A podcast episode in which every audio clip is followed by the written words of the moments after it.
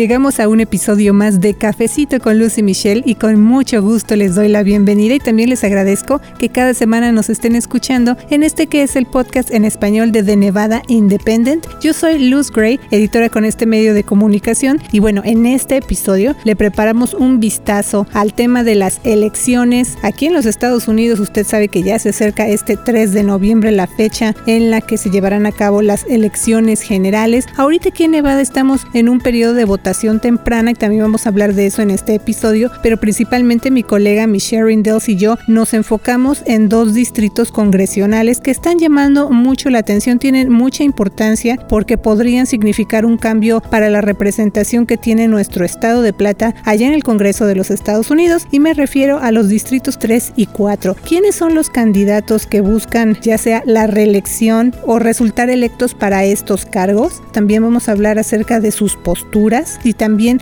cuáles son las características de los votantes en estos distritos y otros detalles. Así que le voy a invitar a que se tome este cafecito informativo con nosotros, pero antes de entrar en materia, también me gustaría invitarlos a que se suscriban a nuestro boletín informativo que se llama ¿Qué pasó en la semana? Usted lo puede recibir de manera gratuita todos los lunes en su correo electrónico. No importa si no vive en Nevada, también podemos estar en comunicación con usted a través de esa plataforma en cualquier parte del mundo. Y también, bueno, como estamos en temporada de elecciones, le voy a invitar a que visite nuestra sección interactiva que se llama Elecciones 2020 con información en español acerca de las elecciones aquí en el estado de Plata y está además muy fácil de entender, muy fácil de usar, entre otros recursos. Así que visite también nuestro sitio de internet de Nevada Independent en español. Ahora sí, vamos a tomarnos este cafecito informativo.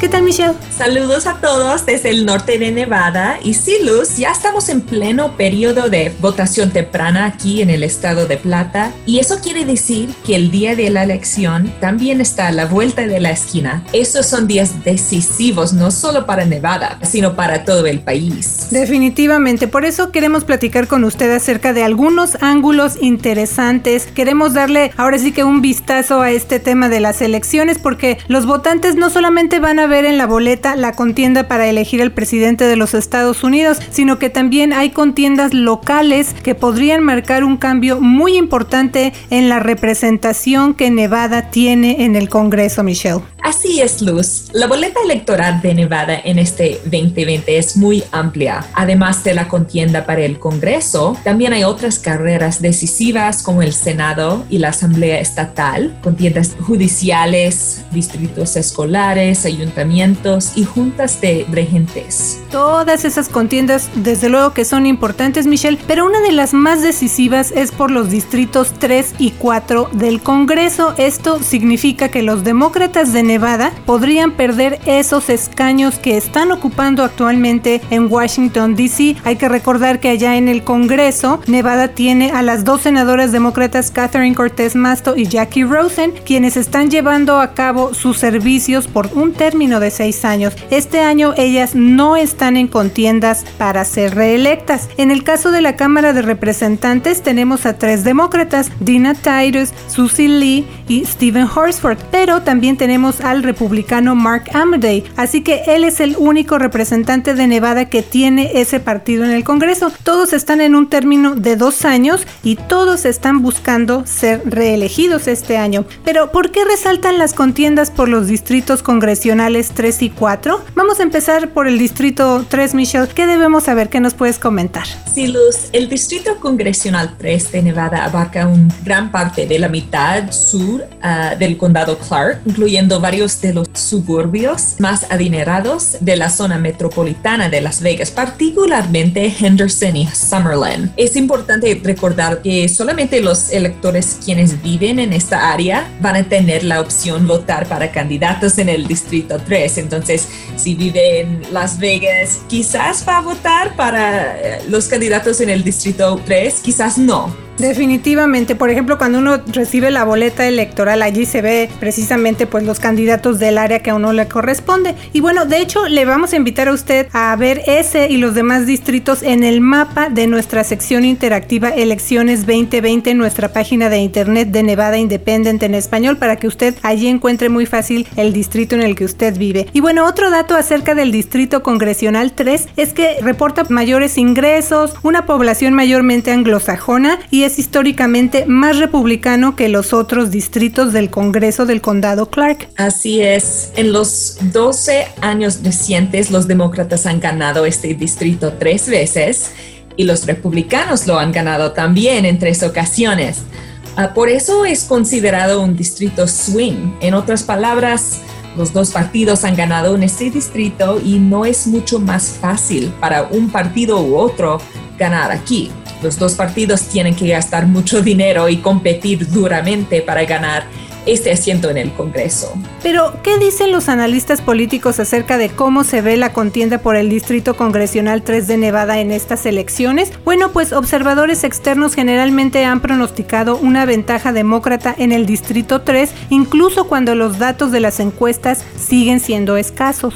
Sí, Luz, el reporte Cook Political considera que el distrito tiene una inclinación demócrata, mientras que 538 y University of Virginia Center for Politics califica la contienda como probablemente demócrata. Pero, ¿qué hay acerca de los candidatos para representar al distrito 3 de Nevada en el Congreso, Michelle? Bueno, hay dos candidatos mayores, la demócrata Susie Lee, quien ocupa ese cargo actualmente, y el republicano Dan Rodemer. También hay tres candidatos de partidos menores que no tienen una buena oportunidad de éxito. Pero la atención está puesta en Susie Lee y Dan Rodimer. Si él resulta electo, eso significaría que ese puesto en el Congreso dejaría de ser demócrata y bueno, pues entonces pasaría a ser republicano, cambiando la mayoría que hasta este momento han mantenido los demócratas de Nevada en el Congreso. ¿Y qué nos dices acerca de estos dos candidatos? ¿Qué podemos saber de ellos? En el caso de Susie Lee, ella ha representado al Distrito 3 de Nevada en el Congreso desde 2018. Es defensora de la educación y filántropa. También fue presidenta de Communities and Schools of Nevada y de directora fundadora de After School All Stars. Estas organizaciones están enfocadas en apoyar a las escuelas de bajos ingresos y prevenir la deserción escolar. La congresista Lee está casada con Dan Lee, el líder de la compañía de casinos Full House Resorts. En el caso del republicano Dan Rodemer, él fue luchador para World Wrestling Entertainment a mediados de la década de 2000 y asistió a la Escuela de Derecho en Florida. Ha fundado varios negocios pequeños y tiene seis hijos. Su apodo es Big Dan porque es alto, mide 6 pies con 7 pulgadas. También comenzó un programa para organizar fiestas navideñas para los niños que estaban bajo custodia protectora en el albergue Child Haven.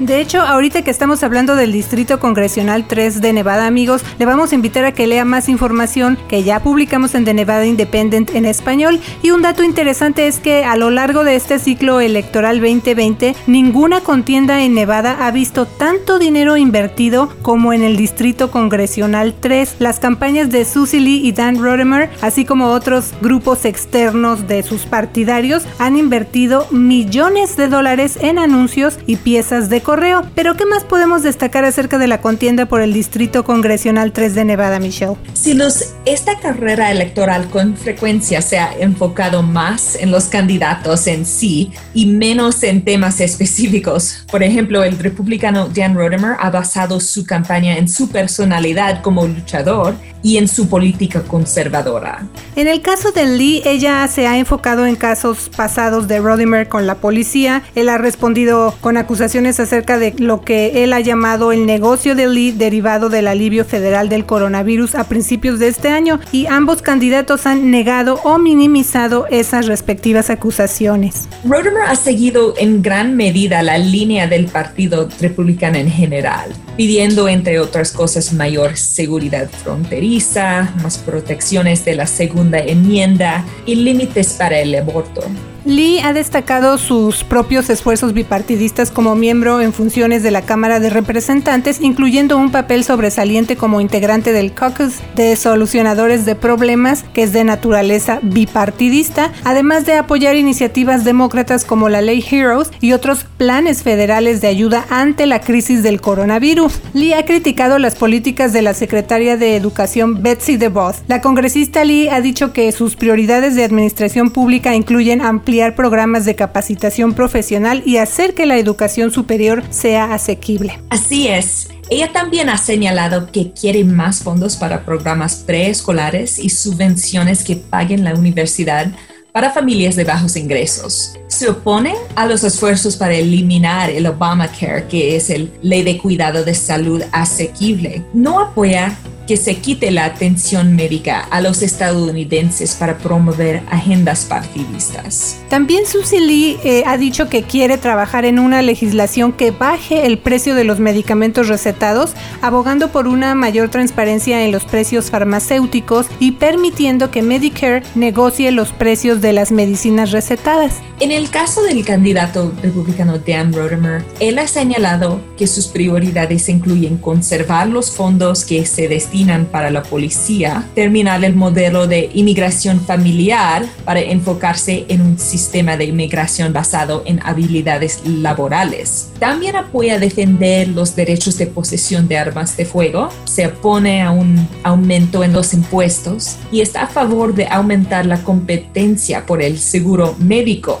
Rodemer está a favor de reemplazar Obamacare, pero que se mantenga la cobertura para quienes tienen condiciones de salud preexistentes. Pero como dijimos al principio de Cafecito con Lucy Michelle, en las elecciones de este año hay muchos temas de interés para los votantes. Y esto es importante para que cuando usted ya esté listo para votar, tenga un mejor panorama de los candidatos y las contiendas que va a ver en su boleta electoral. Así que sería bueno recordar esas fechas para que no se le vayan a pasar. Este 17 de octubre empezó la votación anticipada persona y eso termina el 30 de octubre y el martes 3 de noviembre es el día de la elección en general. Recuerde que los nevadenses se pueden registrar para votar en las casillas el día de que voten. Así es, ya hemos hablado de la contienda por el Distrito Congresional 3 de Nevada y en unos minutitos vamos a conocer más acerca de los candidatos que buscan representar al Distrito 4 de Nevada en el Congreso. Pero en todo esto, en el tema de las elecciones amigos, quienes tienen la última palabra son los votantes. De hecho, en este periodo de votación anticipada en persona ya se están viendo filas bastante largas en diferentes casillas electorales por todo el estado y ellos, los votantes, pues coinciden precisamente en eso en que su participación, en que su voto cuenta. La reportera Jana Seison conversó con algunos de ellos en el condado Clark. Vamos a escuchar un poquito de lo que le expresaron. Actually, it was pretty smooth. Um, a little bit more positive than I thought. Um, I was a little bit afraid to come, honestly, from the push for people to come watch or for anyone to be spewing their personal views on other people. There is no way I was not going to have my vote not count and have anything happen. So I want to make sure I did it first. Aquí escuchamos a Hildred Felchersack. Ella fue a votar al Boulevard Mall. Lo que dijo es que para ella el proceso fue muy sencillo y más positivo de lo que pensaba. También comentó que tenía un poco de miedo de ir a votar por el impulso de que hubiera quienes estuvieran lanzados sus puntos de vista personales a otros votantes. Pero lo que la llevó a salir a votar por anticipado fue su interés de que su voto cuente y haga una diferencia. También nuestra reportera se encontró con Nayara Abel. Ella es una votante quien se naturalizó como ciudadana estadounidense y fue a votar por anticipado en el Boulevard Mall. Vamos a escuchar lo que dijo. I'm very excited that I voted. This is the fourth time since 2014 that I have been able to vote. I am a naturalized citizen and I voted to make America safe again.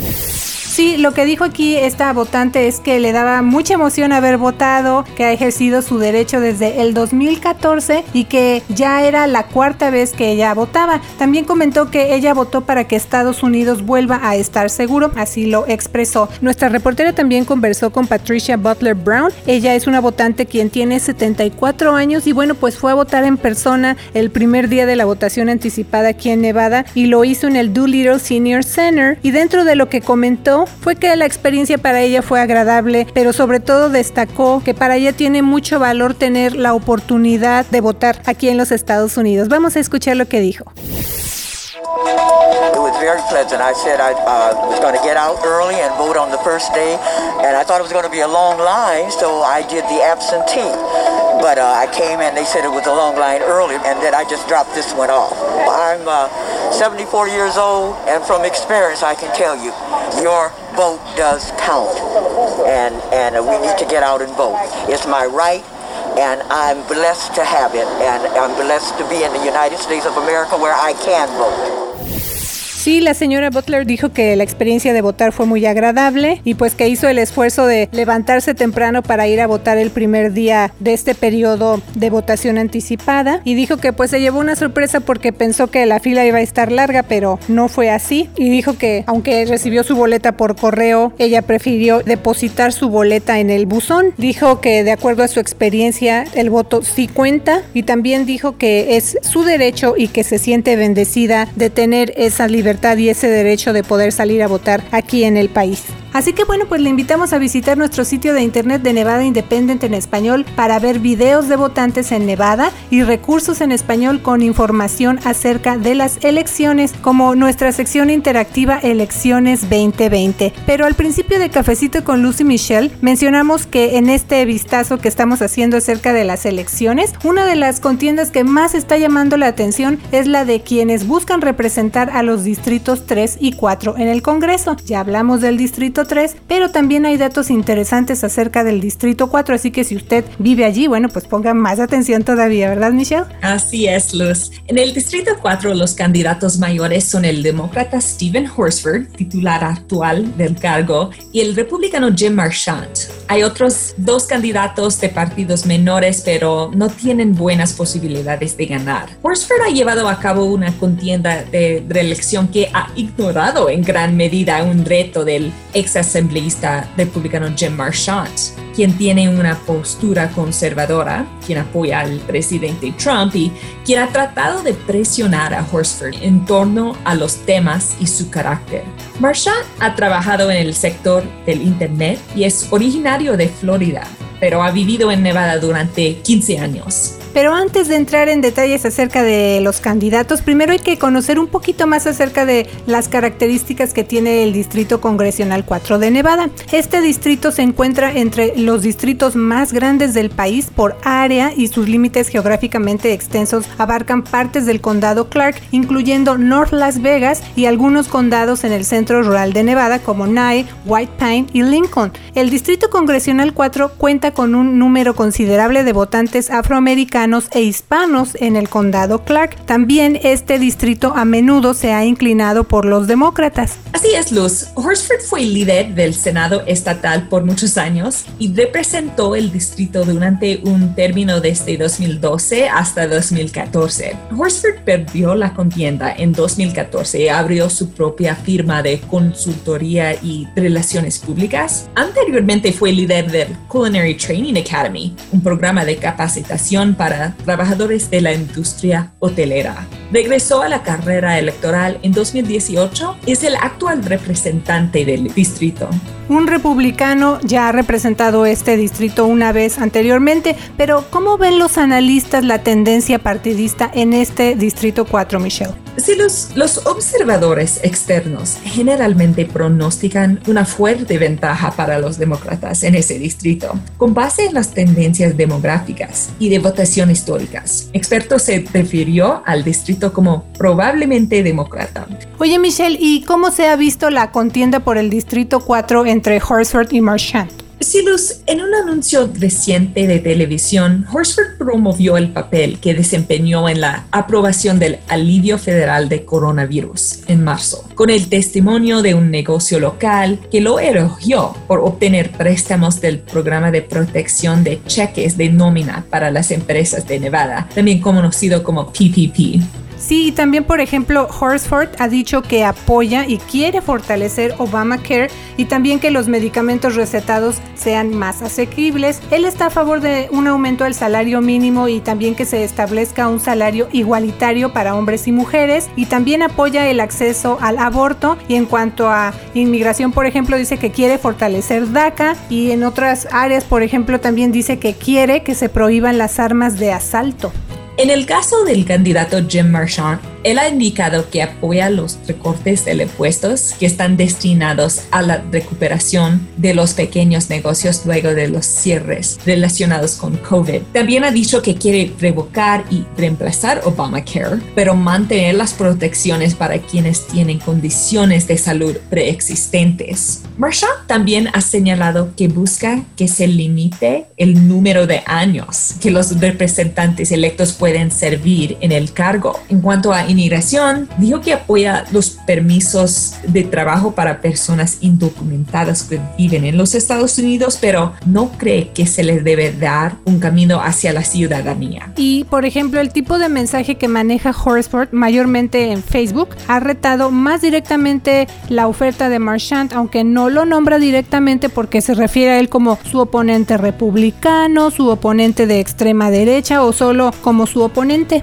Los mensajes de Horsford han criticado los lazos de Marchand con el Freedom Caucus, que es una versión de un antiguo movimiento conservativo del Tea Party en la Cámara de Representantes. Horsford también critica el respaldo de Marchand por parte de grupos como la Asociación Nacional de Rifle. Marchand ha criticado varias veces a Horsford por estar demasiado hacia la izquierda, así lo considera él, en especial en cuanto al tema de reformar los departamentos de policía a raíz de las protestas por el caso George Floyd este verano. El candidato Marchand cuenta con el respaldo de sindicatos policiales y del propio presidente Donald Trump. En su campaña ha atacado a Horsford llamándolo izquierdista radical y lo ha tratado de vincular a esfuerzos de activistas para retirar fondos de los departamentos locales de policía. También la campaña de Marchand ha buscado plantear el tema de una relación extramarital que Horsford admitió a principios de este año entre él y una ex del senador Harry Reid. Y bueno, Horsford confirmó después que esa relación sí ocurrió, Michelle. Así es. Esa noticia no impidió el nombramiento de Horsford a principios de este año en una elección primaria demócrata no competitiva en la que ganó más de 75% de los votos.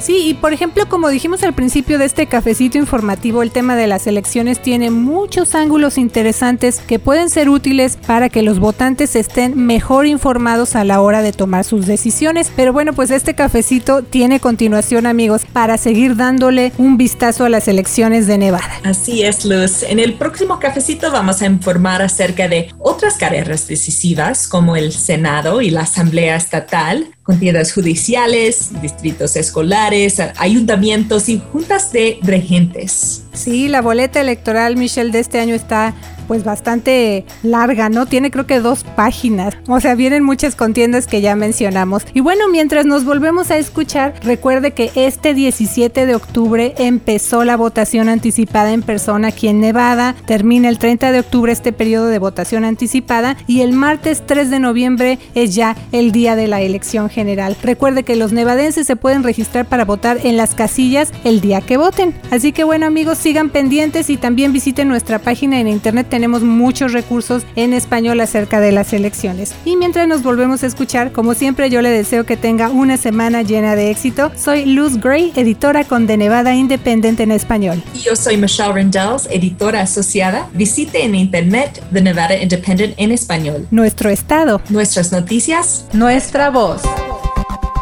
para la información más actualizada al momento. Las noticias minuto a minuto. Síguenos en redes sociales como de Nevada Independent en español, en Facebook, Envy Indie en español, en Instagram, de Nevada Independent en español. Nuestro estado, nuestras noticias, nuestra voz.